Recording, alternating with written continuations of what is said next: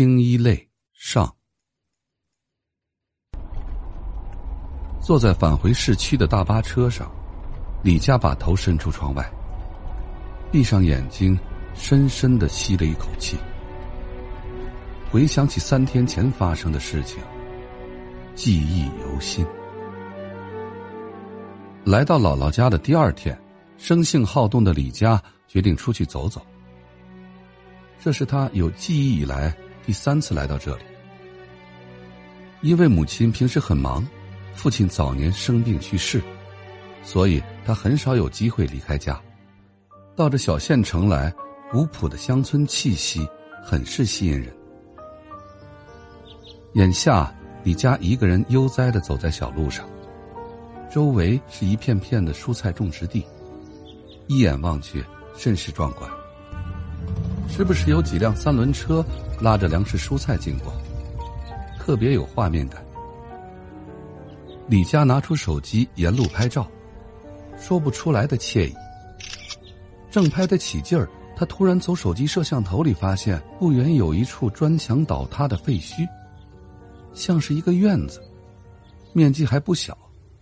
好奇心的驱使下，李佳来到这片荒凉的地方，眼前到处散落着被破坏的建筑和砖瓦，看起来有些年头了。这地方为什么没人清理？李佳甚是好奇，脚不由自主的走了进去。这里应该有人居住过，几间会随时倒塌的平房默默的伫立在那里，周围杂草丛生，仿佛与世隔绝。这地方安静的可怕。李佳全身微微一抖。他觉得自己胆子也太大了，敢一个人跑到这里来。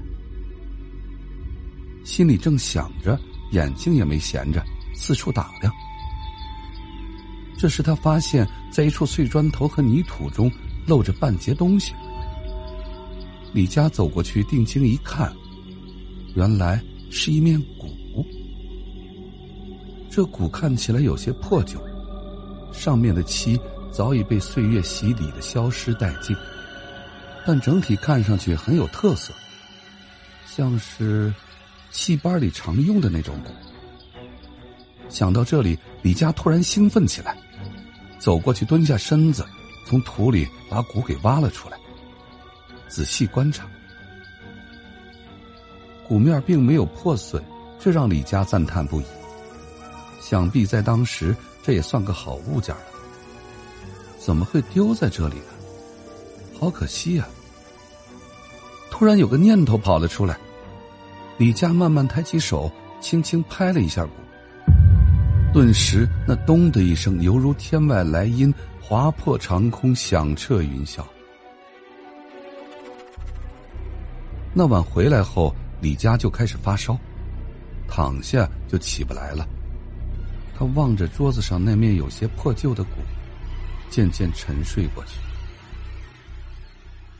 半梦半醒之间，李佳似乎隐约听到唱戏的声音，那声音若即若离，有些哀怨。这时，李佳觉得自己全身无法活动，身体像是被重物压着，心里开始恐慌起来。这是怎么回事？我为什么动不了了？正焦急的时候，眼前突然出现了一个昏暗的画面。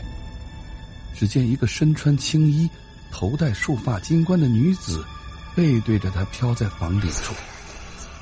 天哪！李佳简直吓傻了，一边吟唱着，一边挥舞着动作，场面甚是诡异。渐渐的，那青衣女子动作缓了下来。慢慢的，像是要转过身来。别转过来！别转过来！别转过来！李佳心里恐惧的呐喊着，他不想看到那女子的样子，整个神经开始紧绷，心脏快跳到嗓子眼儿了。突然，李佳感觉脖子被人掐住了一样，喘不上气来。眼前出现了一对硕大的眼睛瞳孔放大瞪着他。缓缓的流下了血本集播讲完毕感谢您的收听。